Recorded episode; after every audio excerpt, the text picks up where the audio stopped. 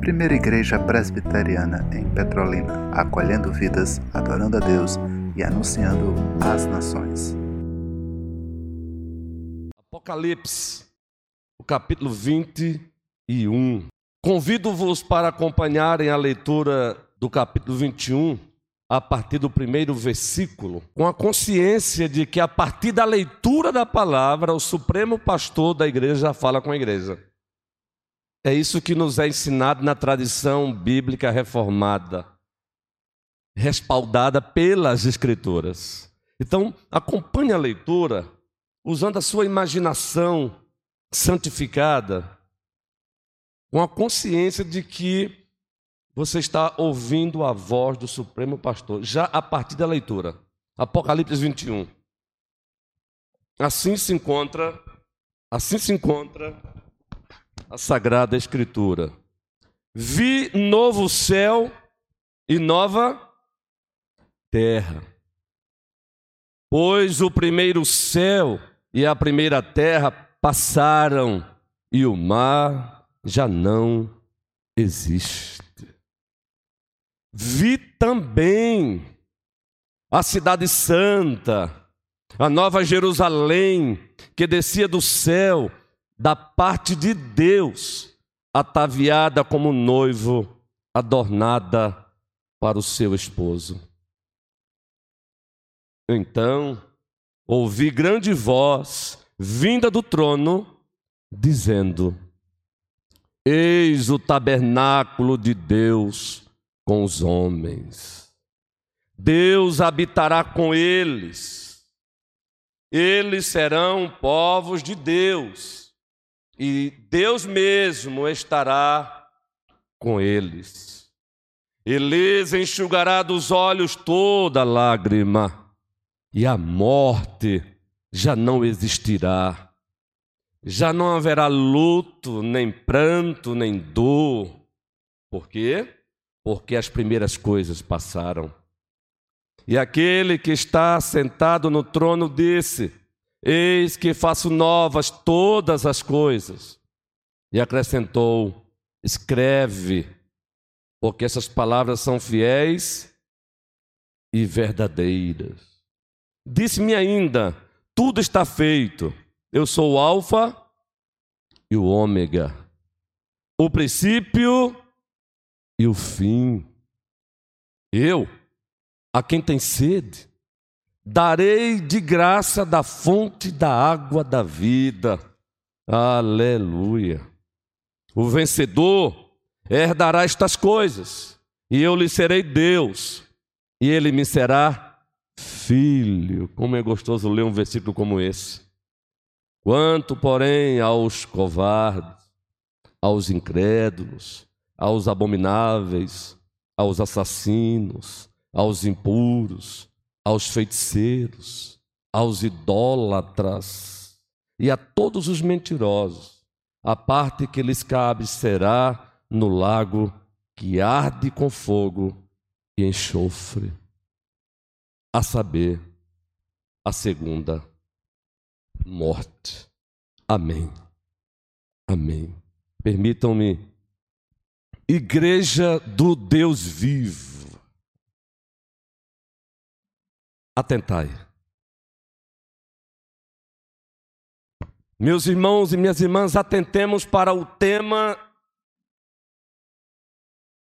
deste momento híbrido: estudo ou sermão? Estudo e sermão. Desse momento misto, o tema que nós desejamos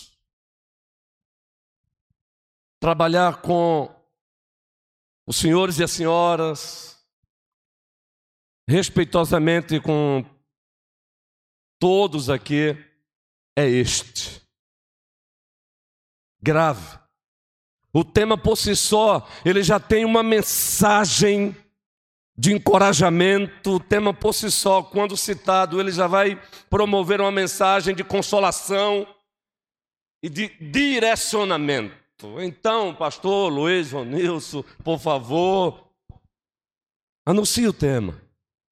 A promessa, a promessa de um futuro glorioso para a igreja deve nos motivar a prosseguirmos sendo igreja no presente, apesar dos muitos pesares. Ah, pelo menos para mim, esse tema já faz o meu coração bater forte. Repetiremos então. Nós aprendemos que na didática a repetição, ela fortalece, ela colabora com a memorização. É assim que eu consigo gravar capítulos de livros, textos, assim que eu não, é assim que nós conseguimos.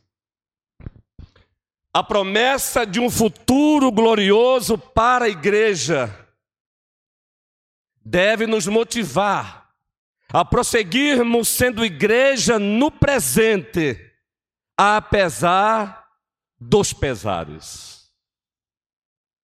Talvez não seja do vosso costume, por isso, mais uma vez, peço-vos licença para didaticamente envolvê-los no que doravante vamos pedir para que os meus irmãos e as minhas irmãs façam.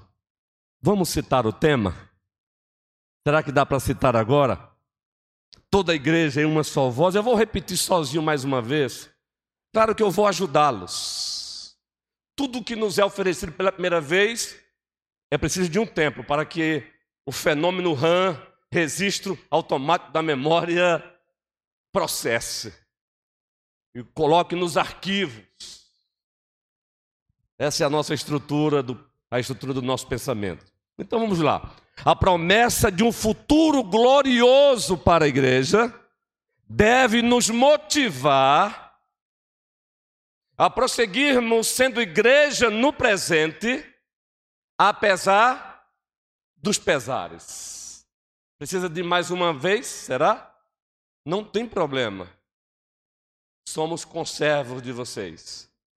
A promessa de um futuro glorioso para a igreja deve nos motivar a prosseguirmos sendo igreja no presente, apesar dos pesares, apesar das dores, apesar é, muitas vezes de nos, nos depararmos com um mar revolto, apesar das nossas batalhas individuais e coletivas. Agora vai dar. Será que dá? Não tem problema. Se você disser assim, por conta própria, eu não vou participar dessa didática, não tem nenhum problema. Mas se for possível, vamos lá então. A promessa, amém, amém amém. E para que esse tema ganhe um pouco mais de clareza além da clareza que ele já desfruta, se faz necessário aqui relembrarmos um assunto de suma importância. E nós não temos dúvida que os vossos pastores, já falaram sobre esse tema aqui, então, por favor, nós não temos aqui a presunção de acharmos que estamos aqui trazendo algo novo, de inédito. Aí seria presunção nossa que o Senhor nos livre de toda e qualquer presunção. Todavia, se faz necessário relembrarmos o seguinte assunto, didaticamente falando, para que o tema fique mais ainda degustável para que o tema fique mais gostoso, para que a nossa digestão espiritual ela seja melhor. E o assunto também é este.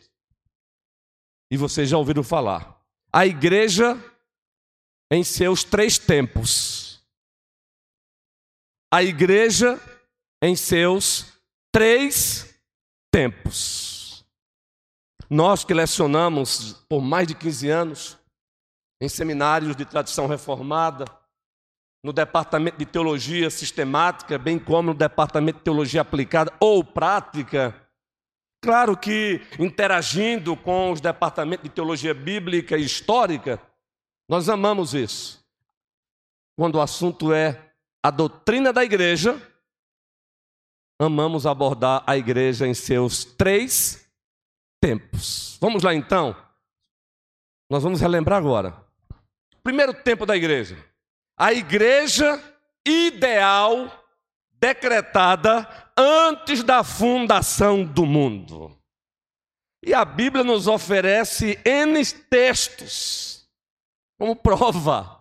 Claro que, por conta do tempo, não vamos lê-los aqui, porque já é do conhecimento de todos, mas, por exemplo, a carta de Deus aos Efésios, o primeiro capítulo, seja implicitamente ou explicitamente, Paulo, o apóstolo, nos fala sobre isso.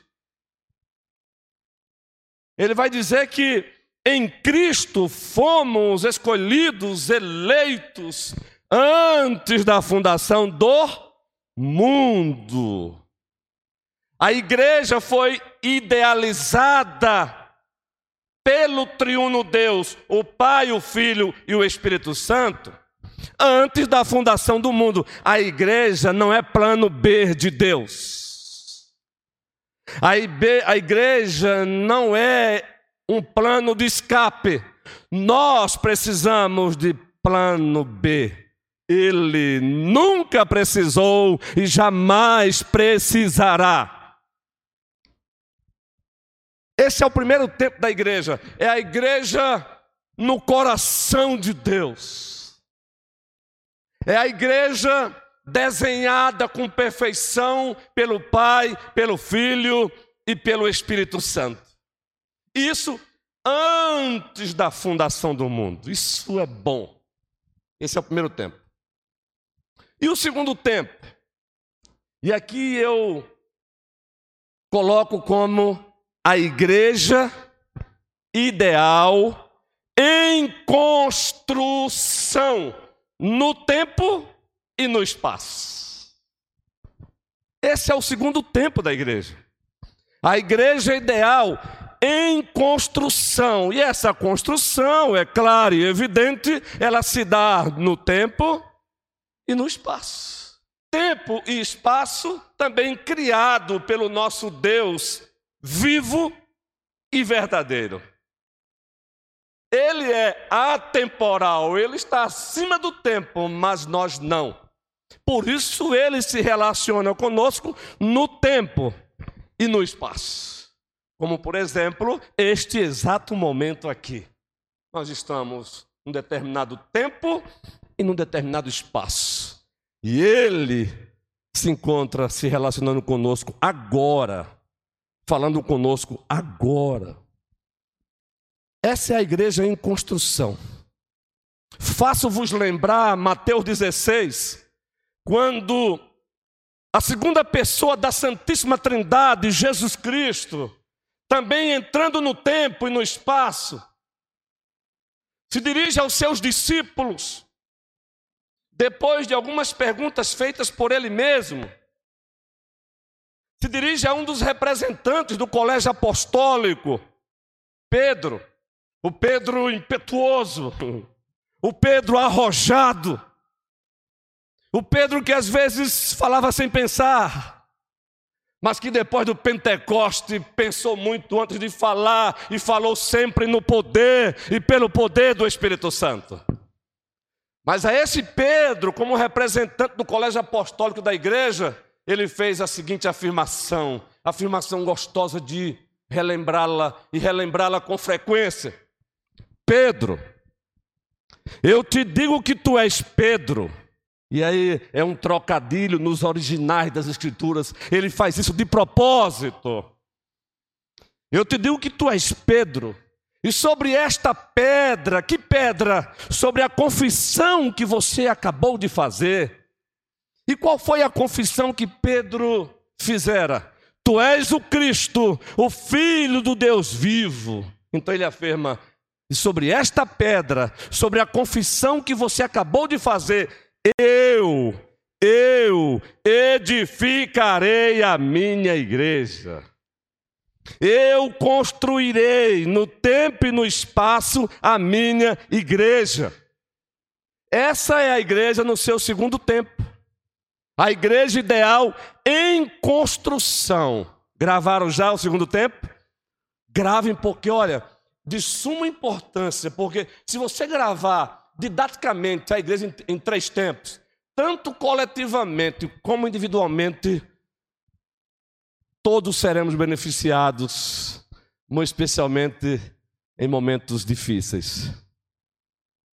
Terceiro e último tempo da igreja. Os irmãos já chegaram lá. A lógica, nós estamos diante de pessoas aqui inteligentes. Então, já trabalharam a lógica. Pessoas que amam as escrituras. Nós estamos aqui diante de pessoas que fazem coro com o salmista no Salmo 119. Como eu amo a tua lei. Então, os meus irmãos já fizeram aí a lógica. O terceiro tempo, qual é da igreja? A igreja ideal, glorificada. A igreja ideal consumada. E essa igreja, ela só se manifestará no porvir, no futuro, quando Jesus Cristo voltar. Esse é o terceiro e último tempo da igreja e será um tempo eterno. Um tempo eterno. E Apocalipse 21 já nos serve como base. É claro e evidente que existem muitos outros textos que poderíamos usá-los aqui nesta manhã. Mas Apocalipse 21, ele nos é essencial, ele nos é suficiente para esta manhã. Porque é isso que Apocalipse nos mostra. 21 e 22 nos mostra justamente esse futuro glorioso, essa promessa de um futuro glorioso para a igreja. Apocalipse, os capítulos 21 e 22, nos apresenta esse terceiro tempo e, é, e um tempo eterno da igreja. A igreja ideal consumada, concluída.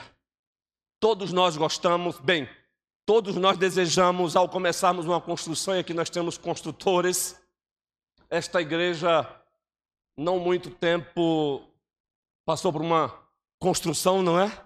E eu penso que o anseio de todos aqui qual era? Quando derrubou uma parede aqui, derrubou uma outra parede acolá, o processo também de reforma também tem um processo de feiura, não é? Você bate aqui, bate acolá e tal. Mas qual era o anseio de todos? O anseio do vosso pastor? Qual era o anseio dos vossos presbíteros? Qual era o anseio dos vossos diáconos? Qual era o anseio da sociedade doméstica desta igreja? A maravilhosa SAF, o MP, o PH e etc. Qual era o anseio do ministério infantil da igreja ou departamento infantil da igreja? Qual era o anseio do pessoal do cântico, ministério de cântico? Qual era o anseio? Ver a obra concluída. E nesse processo, entre o começo e o término, existem tensões, não existe? Existem tensões, ansiedade, porque o processo entre o começo e o término existe tensões, desencontros, erros, falhas. Mas quando, de repente, chega aquele dia e todos olham, ufa! Gente, como é bom é uma sensação gostosa, obra concluída. Apocalipse, os capítulos 21 e 22 é isso. Nos apresenta uma promessa, a promessa de um futuro glorioso para a igreja. E esse futuro glorioso para a igreja deve nos motivar a prosseguirmos sendo igreja no presente, apesar dos pesares, apesar das dores, apesar das febres espirituais, apesar daqui acolá, com todo respeito, aqueles que se encontram assim, clinicamente falando, e eu tenho alguém da minha família sofrendo por isso, mas apenas como ilustração, apesar das nossas aqui acolá esquizofrenias espirituais, Apesar das nossas máculas, nossas rugas, a promessa de um futuro glorioso para a igreja deve nos motivar a prosseguirmos sendo igreja no presente, apesar dos pesares. E quando você pega esse quadro da igreja em seus três tempos, isso ajuda. A igreja ideal decretada antes da fundação do mundo é a igreja perfeita. A igreja ideal que foi decretada antes da fundação do mundo, ela agora começa a ser construída, é o segundo tempo. A igreja em construção. E isso leva tempo, porque Deus, o soberano Deus quis que fosse assim. E logo, logo, desfrutaremos da igreja ideal consumada, concluída. Ah, meus irmãos e minhas irmãs, o apóstolo Paulo, movido pelo soberano Espírito Santo, escrevendo à igreja em Éfeso, destinou uma carta à igreja de Éfeso, ou em Éfeso. Primeiro capítulo, segundo capítulo, terceiro capítulo, ele está ali teologando com a igreja, ele está ali falando de doutrinas para a igreja, ele está oferecendo à igreja os, a, uma, os indicativos, quem a igreja é em Cristo. Citamos aqui há oito dias, quem a igreja é em Cristo, do primeiro ao terceiro capítulo da carta aos Efésios. Capítulo 4, 5 e 6, ele vai tratar dos imperativos. Porque vocês são isso? Então, baseado nisso, Vivam isso, para que haja coesão, para que o que vocês confessam se coadune com, que você, com aquilo que vocês fazem. Aí no capítulo 5, ele vai saindo do geral para particular e, convida a família para ouvi-lo. E ele começa dizendo para as esposas: sejam submissas aos vossos maridos, assim como a igreja é submissa a Cristo. Aí ele prossegue: Maridos, amem as vossas mulheres, assim como, isso é forte, assim como Cristo amou a igreja. E aí fazemos o recorte legítimo e aplicamos no estudo. Quem é que ele toma como modelo de amor para os maridos? O nosso rei o nosso Supremo Pastor Jesus Cristo. Amou a igreja e fez o que em seguida? Se entregou por ela. Peço-vos licença a esse meu jeito de ser, cada um com as suas peculiaridades, mas eu não tenho como falar de um assunto desse e não vibrar. Louvado seja o seu santo nome, exaltado seja ele para todo sempre. Amém.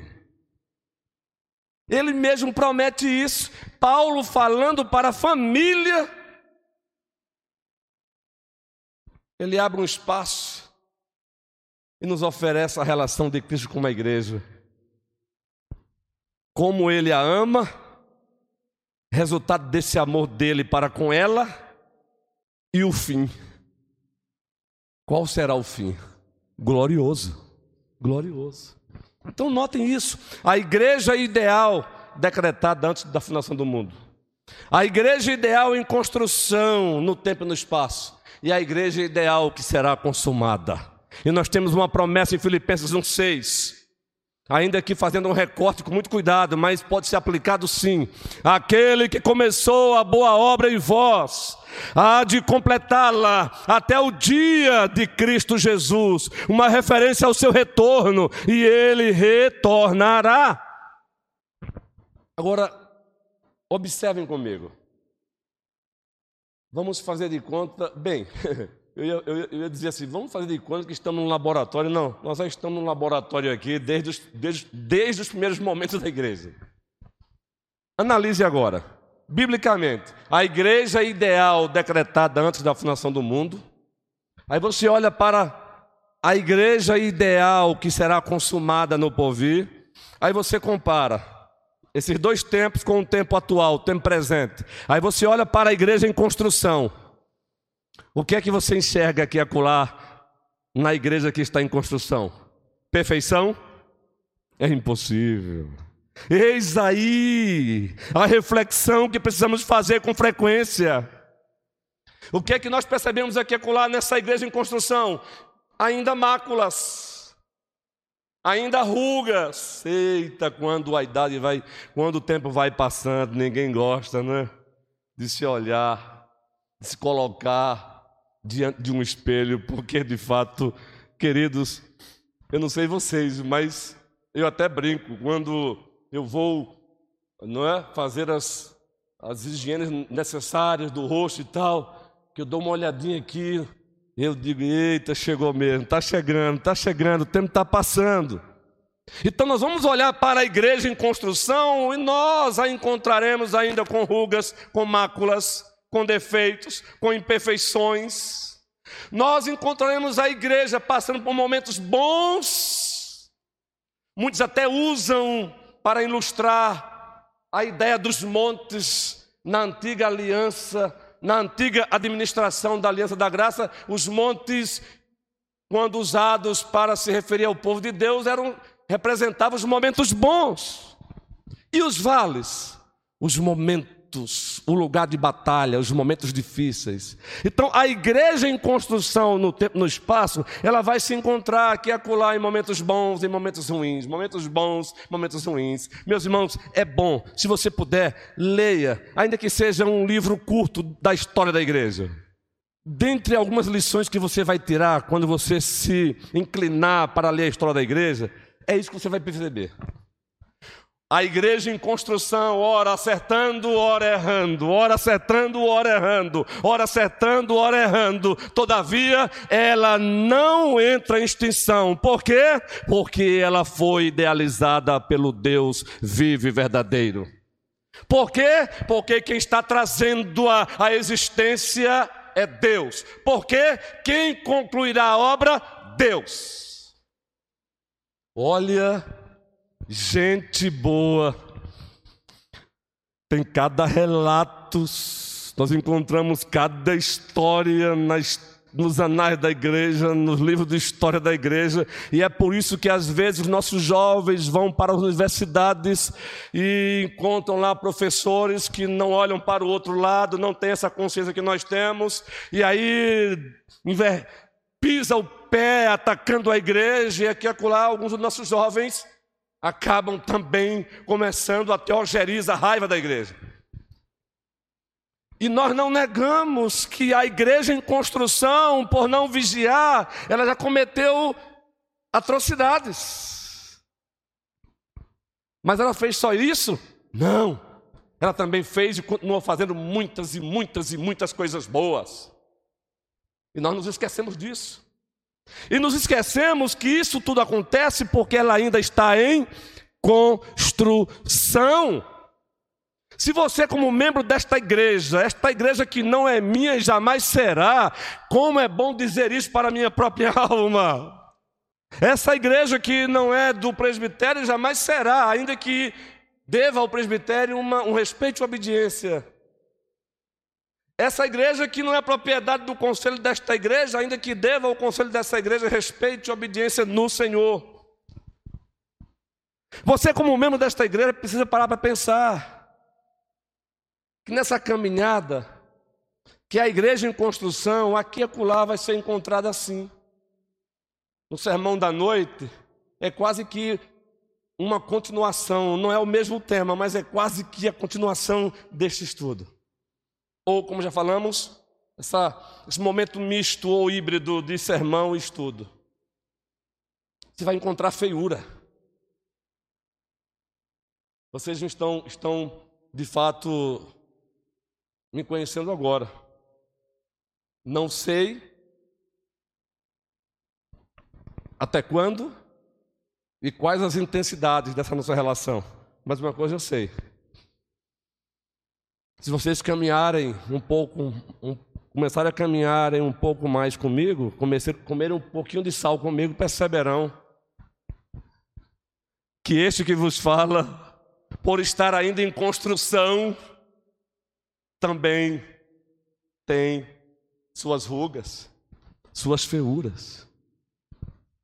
Agora, isso é para que nos acostumemos com as rugas e feiuras? Não, para prosseguirmos nos santificando, para prosseguirmos melhorando. Como disse o escritor aos Hebreus, movido pelo Espírito Santo, buscai a paz com todos e a santificação, sem a qual ninguém verá o Senhor. Mas quando nós olhamos para nós mesmos na perspectiva de Deus, com o olhar de Deus, quando nós nos deixamos ser medidos pelo dono da igreja que é Cristo, sabe qual é o resultado? Todos nos tornamos com aquele comportamento do publicano, curvamos a cabeça às nossas frontes, e qual é o resultado disso? Ó oh, Senhor, seja propício a mim, porque ainda peco. Isso não é para fazer vista grossa ao pecado de ninguém, mas é para sabermos nos relacionar nesse processo de construção da igreja. É para que você não desista dela, apesar das máculas dela. E a igreja só tem máculas porque é feita de gente como você e eu carregados ainda de máculas. Então temos que com frequência bater e dizer: ser propício a nós, porque ainda somos pecadores, ainda pecamos contra ti em pensamentos, palavras e ações. Ainda pecamos por comissão quando fazemos o que o Senhor proíbe. Eu quero desafiar aqui, não levante a sua mão, por favor. O objetivo não é constranger. Alguém aqui ousaria dizer que nessa semana não cometeu nenhum pecado de comissão? Ou seja, alguém poderia dizer aqui que não fez nada que o Senhor proíbe? Alguém ousaria? Eu mesmo não tenho coragem.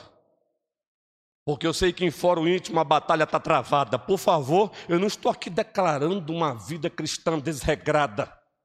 Eu estou dizendo que já no meu fórum íntimo há batalha travada todos os dias contra a carne, o mundo e o diabo. Alguém ousaria? A igreja em construção, ela vai ser encontrada nesse processo até que ele volte, meus irmãos. Ela ainda vai se deparar, aqui a colar ela vai se encontrar bonita, todos felizes, como é bom viver os momentos bons da igreja, não é? Mas por que é que quando chega o momento ruim, a nossa tendência é querer desistir dela? Não. Temos que viver também os momentos ruins. Temos que aprender a conviver com as máculas. O caminho não é fazer vista grossa, o caminho não é passar a mão no pecado, o caminho não é deixar de dar nome aos bois, mas é saber encarar como o Senhor manda. É encarar como o Senhor manda. É fazer como o Senhor manda. A medida é a medida dele, não é a minha, não é a nossa, é a dele. Quando a igreja em construção, ela pauta a sua caminhada pela medida do dono dela, ah, queridos, seja nos momentos bons ou ruins, ela continuará sendo igreja no presente, apesar dos pesares. Pastor, a hora avançou e Apocalipse 21. Descreva essa promessa um pouco mais, então vamos lá para Apocalipse 21 promessa de um futuro glorioso para a igreja. A promessa de um futuro glorioso para a igreja deve nos motivar a prosseguirmos sendo igreja no presente, apesar das nossas máculas e rugas. Máculas e rugas que devem ser tratadas pelos caminhos legítimos, pelas rotas que o próprio Deus estabeleceu e não as nossas. Então, notem, já dissemos aqui que Apocalipse 21 e 22 nos oferece esse futuro glorioso na igreja, da igreja. Então, observem: vi novo céu e nova terra, pois o primeiro céu e a primeira terra passaram e o mar já não existe. Primeira promessa aqui. É uma promessa, revelação, visão do futuro glorioso da igreja. Repito, é uma promessa, revelação, visão do futuro glorioso da igreja. João apóstolo se encontra na ilha de Pátmos. As causas todos sabemos: fidelidade a Deus, compromisso com Deus e com a palavra. Por isso teve que ser banido. Por isso que foi enviado como um exilado pelo Império Romano. Lá ele estava, ele sofrendo e a igreja também. Como é que o Senhor consola a igreja? dando essa revelação, dando essa ou melhor, relembrando essa promessa, revelação, visão do futuro glorioso da igreja. João está na ilha de Patmos. Uma ilha separada por quê? Por mares, águas, distante do seu povo, distante do mínimo conforto possível. Aí Deus consola João para consolar a igreja. Vi, João, está doendo, Senhor, me permita-me essa paráfrase com o teu nome. João está doendo, eu sei. Mas olha, observe. Observe o futuro. Observe o futuro que já está garantido para você e para a igreja. E que esse futuro te motive aí na ilha de Pátimos. E que esse, esse futuro glorioso seja combustível para a tua alma, João. Aí João começa a narrar: Vi um novo céus e uma nova terra. Vi um novo céu e uma nova terra, pois o primeiro céu e a primeira terra passaram e o mar já não existe, meus irmãos e minhas irmãs. Em Gênesis 3, nós encontramos o primeiro céu e a primeira terra sendo afetados pela queda dos nossos pais, Adão e Eva. Gênesis capítulo 3, nós temos uma teologia bíblica da queda, suas consequências. Consequências essas que nós sofremos até hoje. Ainda que no nosso caso como cristãos, atenuadas pela graça comum de Deus e muito especialmente pela sua graça salvadora em Cristo Jesus. Está lá a situação do primeiro céu e da primeira terra depois da queda. A nossa habitação se tornou complicada. A habitação do ser humano, da humanidade, se tornou complicada por conta da queda. Já ali um desencontro conjugal, Adão e Eva. Os textos de Gênesis continuam narrando, quando nascem os filhos, desencontros fraternais. Em seguida, depois que as tribos foram formadas, desencontro entre as tribos, entre nações. E Gênesis 3 narra, fala dos espinhos para simbolizar tudo isso, os abrolhos para simbolizar tudo isso. Então, depois da queda, a nossa habitação se tornou assim, uma habitação complicadíssima. Mas João diz: Eu vi um novo céu e uma nova terra. João está numa ilha de Patmos sofrendo, e Deus mostra para ele isso: um novo céu e uma nova terra. Sabe qual é a mensagem? Aguenta aí, João. Aguenta aí, porque o teu futuro será glorioso. E você quer uma apenas uma uma breve visão desse futuro, aí o Senhor Deus faz com que ele veja. Vi um novo céu e uma nova terra. Irmãos, existe uma promessa de um novo céu e uma nova terra para a igreja um novo céu uma nova terra como habitação para a igreja.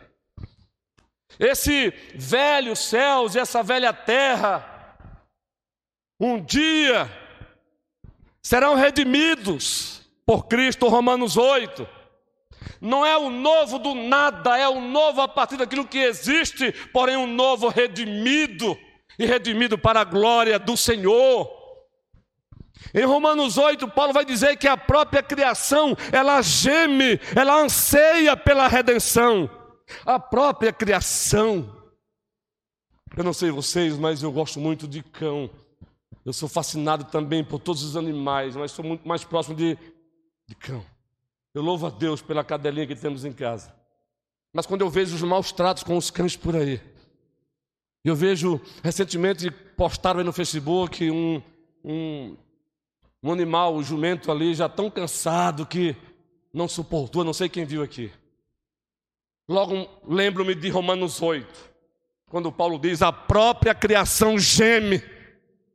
E aí eu costumo dizer para minha alma, eu sei que o, o cãozinho não sabe de nada, mas eu digo: calma, criação, porque um dia o teu Criador vai te redimir. Louvado seja o Senhor.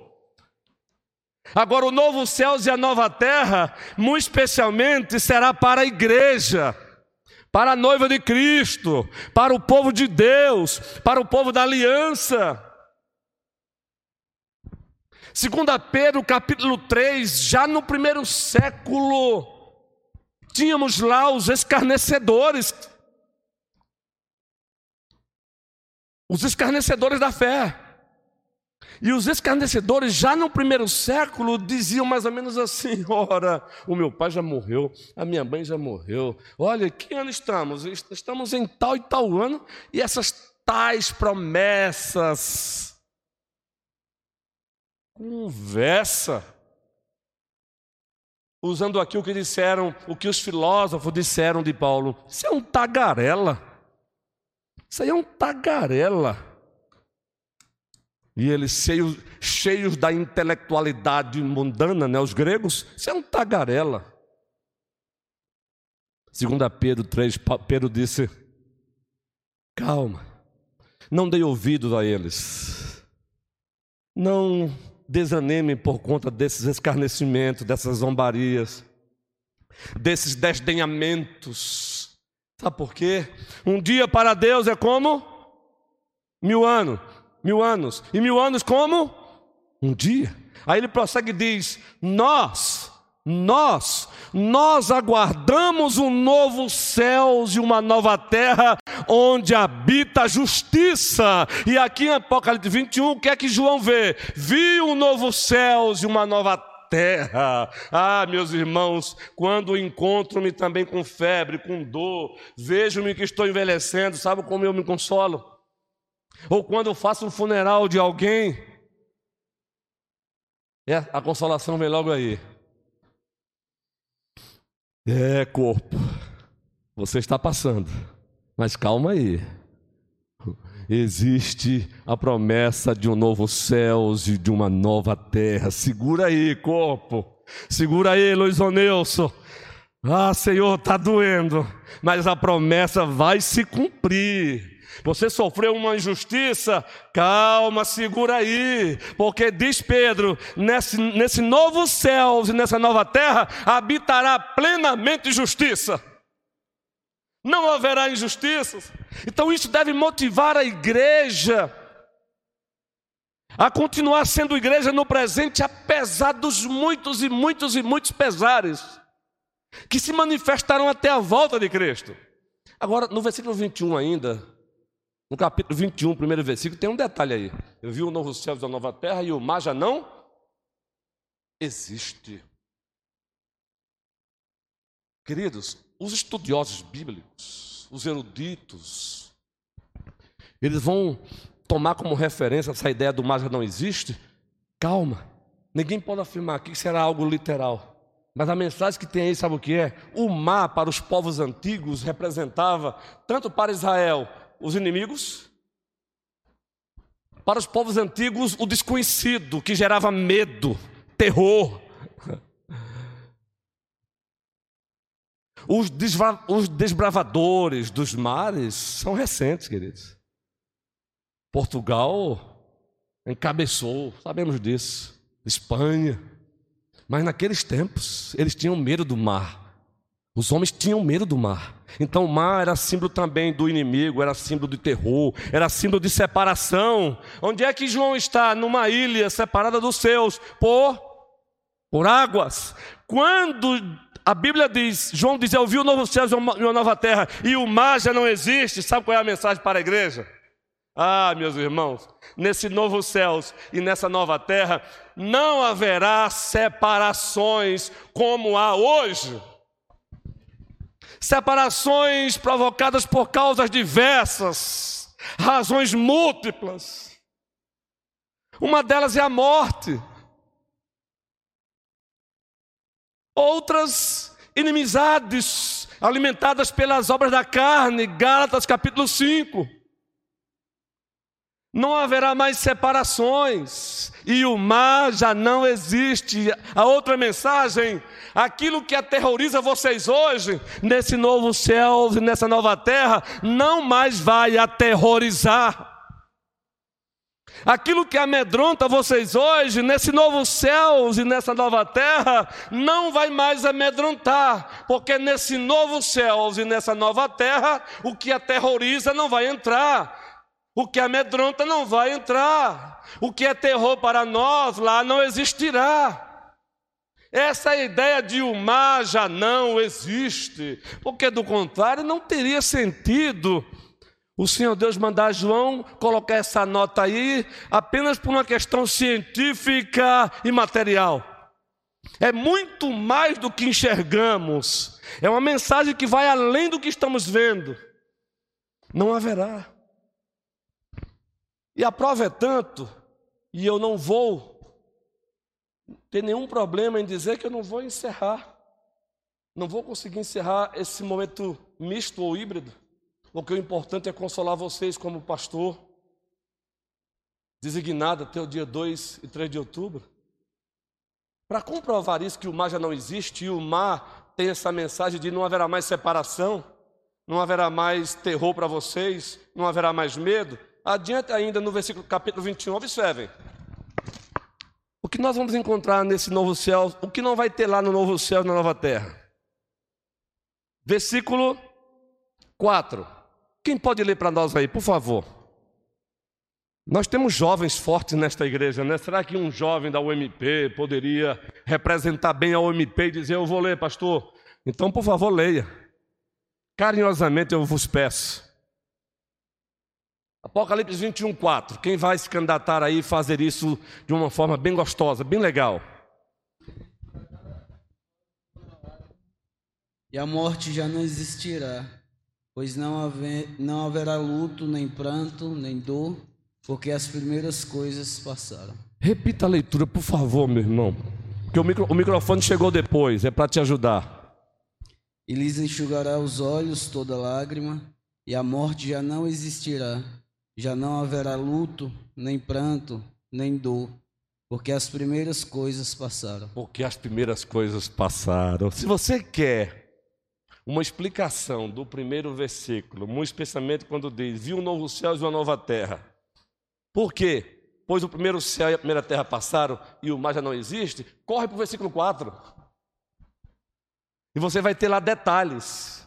Deus enxugará dos nossos olhos toda lágrima, lágrimas derramadas por causas diversas. Derramaremos lágrimas por alegrias, por conquistas, mas muito mais lágrimas porque pelas perdas, não é? pelas decepções. Mas o próprio Deus enxugará dos nossos olhos toda lágrima. E o que não, o que não haverá mais lá? Não haverá o que? Luto. Ah, gente, 2020, 2021. O luto já era algo normal da humanidade. Mas para todos nós, os anos 2020 e 2021, e ainda continua, o luto se intensificou, não é? Nós vivemos ainda num luto coletivo, queridos. Precisamos até manter o respeito, precisamos até tomar cuidado. Vivemos um certo luto coletivo. Nós aprendemos isso em capelania. Eu tive o privilégio de fazer o curso de capelão e aprendemos isso, respeitar esse luto coletivo. Ninguém da sua família morreu, mas alguém de uma família lá no bairro tal morreu, um outro morreu no bairro tal. Então temos que ter também a nossa prudência para não darmos risada da dor do outro. Por favor, meu irmão, pode Pastor, falar. O irmão aqui estava com a dúvida sobre o no versículo 8 lá do 21. Tem um, uma passagem, os demais não herdarão a vida eterna. Ele está querendo entender por que que... É... O versículo 8, não é? Se é, esta, se é o estado que eles se encontram. É, eu gostaria que o senhor explicasse, por favor. O, o versículo 8, não é? O versículo 8 do capítulo 21 de Apocalipse. Maravilha, meu irmão. Como é bom alguém fazer pergunta, viu? E a ideia é essa mesmo, um EBD com perguntas. Hoje é porque é atípico, é a primeira, precisava dessa pastoral e tal. O versículo 8 vou explicar agora, meu irmão. Observe, vou ler, vou ler o versículo e vou, ler, vou explicar. Porém, quanto aos covardes, aos incrédulos, aos abomináveis, aos assassinos, aos impuros, aos feiticeiros, aos idólatros e a todos os mentirosos, a parte que lhes cabe será no lago que arde com fogo e enxofre, a saber, a segunda morte. Eu pergunto, fora de Cristo, todos éramos isso, ou uma ou outra coisa, ou não. Em Cristo, como Ele pagou a nossa dívida, deixamos de ser isso. Mas quem não está em Cristo continua sendo tudo isso. E se morrer sem Cristo, vai morrer sendo tudo isso. E por conta disso não vai entrar no novo céus e na nova terra. Entendeu, meu irmão? A, a razão está, ela é encontrada em estar ou não em Cristo. Então a razão é... está na graça de Deus. Pode falar, guerreiro. Então é o estado que se encontra as pessoas dessa forma, né? Isso, se ela, beleza, ótimo, se elas não se arrependerem, não é? Porque um idólatra que está lá fora ainda pode se arrepender, correr para os pés de Cristo. A salvação é pela graça, a causa. A base dela é a justiça de um valor infinito de Cristo. O meio com que se recebe é a fé. Mas se esse idólatra que está lá fora, se ele não usufruir dessa graça, se ele não confiar na justiça de Cristo, e se ele não experimentar isso pela fé, ele vai morrer sendo idólatra. Então ele não entrará no novo céu e na nova terra. Quer uma explicação boa também? Você vai fazer esse exercício em casa, meu irmão querido. Boa sua pergunta, olha. Excelente. Quer um versículo que vai explicar um pouco mais isso? Romano, João 8, João capítulo 8. Pedro está falando com os próprios compatriotas religiosos dele, que por serem descendentes de Abraão segundo a carne, eles achavam que a salvação deles estava garantida. Nesse processo, Cristo vai dizer: Conhecereis a verdade, e a verdade vos. Se o Filho vos libertar, verdadeiramente sereis. É nesse contexto que ele vai dizer: se vocês permanecerem nos vossos pecados, permanecerem, guarde essa palavrinha aí, viu? Leia em casa, João 8. Se vocês morrerem nos vossos pecados, nos vossos pecados vocês se perderão para sempre. Entende aí? A razão aí é continuar vivendo como idólatra ou feiticeiro e morrer como idólatra ou feiticeiro. Ou seja, viver vi continuar vivendo a vida vi com as costas viradas para Cristo. Ponto. Bem simples, é continuar vivendo com as costas viradas para Cristo. Todo aquele que continua vivendo com as costas viradas para Cristo e morre com as costas viradas para Cristo, esse se encaixa aí. Esse não vai usufruir do novo céus e dessa nova terra, onde o mar já não mais existirá. Deu, deu para entender, meu irmão? Eis aí. João 8, grave isso aí, um exercíciozinho, tá bom? Mais alguma pergunta? Então, meus irmãos e minhas irmãs, vamos ficar oportunidades, eu penso que teremos, provavelmente hoje à noite, no sermão da noite, porque existe promessas dentro da promessa. Iríamos falar sobre a igreja, mas não é bom intoxicar a igreja. O tempo já chegou, não é bom mudar nada, a igreja vai continuar sendo, fazendo o que já fazia, tá bom? São 11 horas. Mas a partir disso aqui você já pode aplicar. Porque os próximos passos seria mostrar justamente a igreja como será no porvir, e Apocalipse 21 mostra. Uma igreja gloriosa, uma igreja sem ruga, sem mácula, uma igreja completa. E aqui ela é apresentada como a nova Jerusalém que desce dos céus. A nova Jerusalém que desce dos céus. E no mesmo capítulo 21, nos versículos seguintes, nós recebemos uma descrição simbólica de como será essa nova Jerusalém que é a igreja. E quando ele nos oferece essa descrição, um detalhe assim a gente encerra. Ele vai descrevê-la como se fosse uma cidade, vai falar sobre doze tribos, e vai falar sobre doze portas que representam os apóstolos. Doze doze. Sabe qual é a ideia disso? E aqui eu encerro. Sabe qual é a ideia de doze tribos, doze apóstolos? Exercício para casa. É que a igreja, o futuro glorioso da igreja, ela vai contar com a plenitude das ovelhas, com a plenitude dos eleitos. Sabe qual é a ideia disso? Nenhuma ovelha de Cristo se perderá. Louvado seja Cristo Jesus.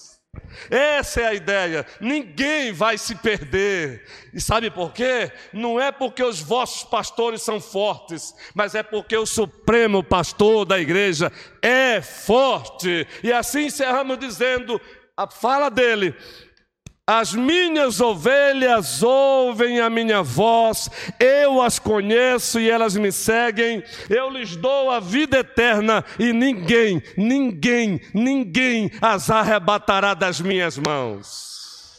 Aí, pode se aproximar, meu irmão, para encerrar. Eu já posso encerrar aqui, não é? Aí, fiquemos de pé, meu irmão, meus irmãos, porque não dá para ouvir isso de Deus a promessa de um futuro glorioso da igreja, nos motiva a prosseguirmos sendo igreja no presente, apesar dos pesares.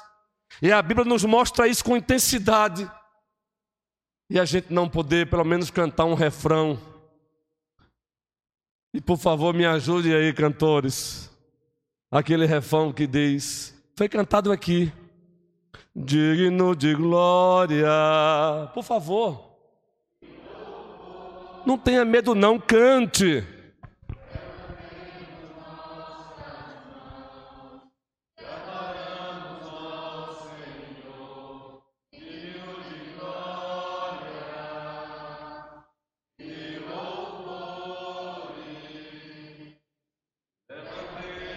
Nossas mãos, te adoramos, ó Senhor, porque grande és tu Maravilhas fazes tu, não há outra além de ti, não, não há, não há outro igual a ti, porque grande és tu, maravilhas fazes tu,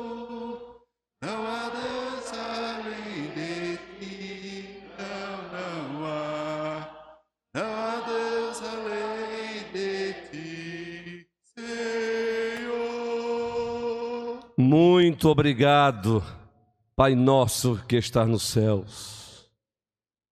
Pai do nosso Supremo Senhor e grande Salvador Jesus Cristo, movidos pelo Espírito Santo, queremos te agradecer por esta manhã deleitosa, porque nós nos deleitamos em Ti. O Senhor nos trouxe em paz inteiros até aqui, agora imploramos, rogamos, suplicamos, leva-nos em paz inteiros de volta para os nossos lares, para os próximos afazeres, e querendo o Senhor, que possamos retornar logo mais às 18 horas, para- mais um encontro pactual com o Senhor, que possamos voltar para esta nave com a consciência, com o desejo de ouvir a tua voz às 18 horas novamente. É a tua voz que importa. A tua voz está acima de todas as vozes. Abençoa esta igreja que é e sempre será. Assim oramos em o nome de Cristo Jesus, o nosso Senhor e Salvador. Amém. Meus irmãos, um bom almoço e até o nosso próximo encontro às 18 horas, querendo o Senhor.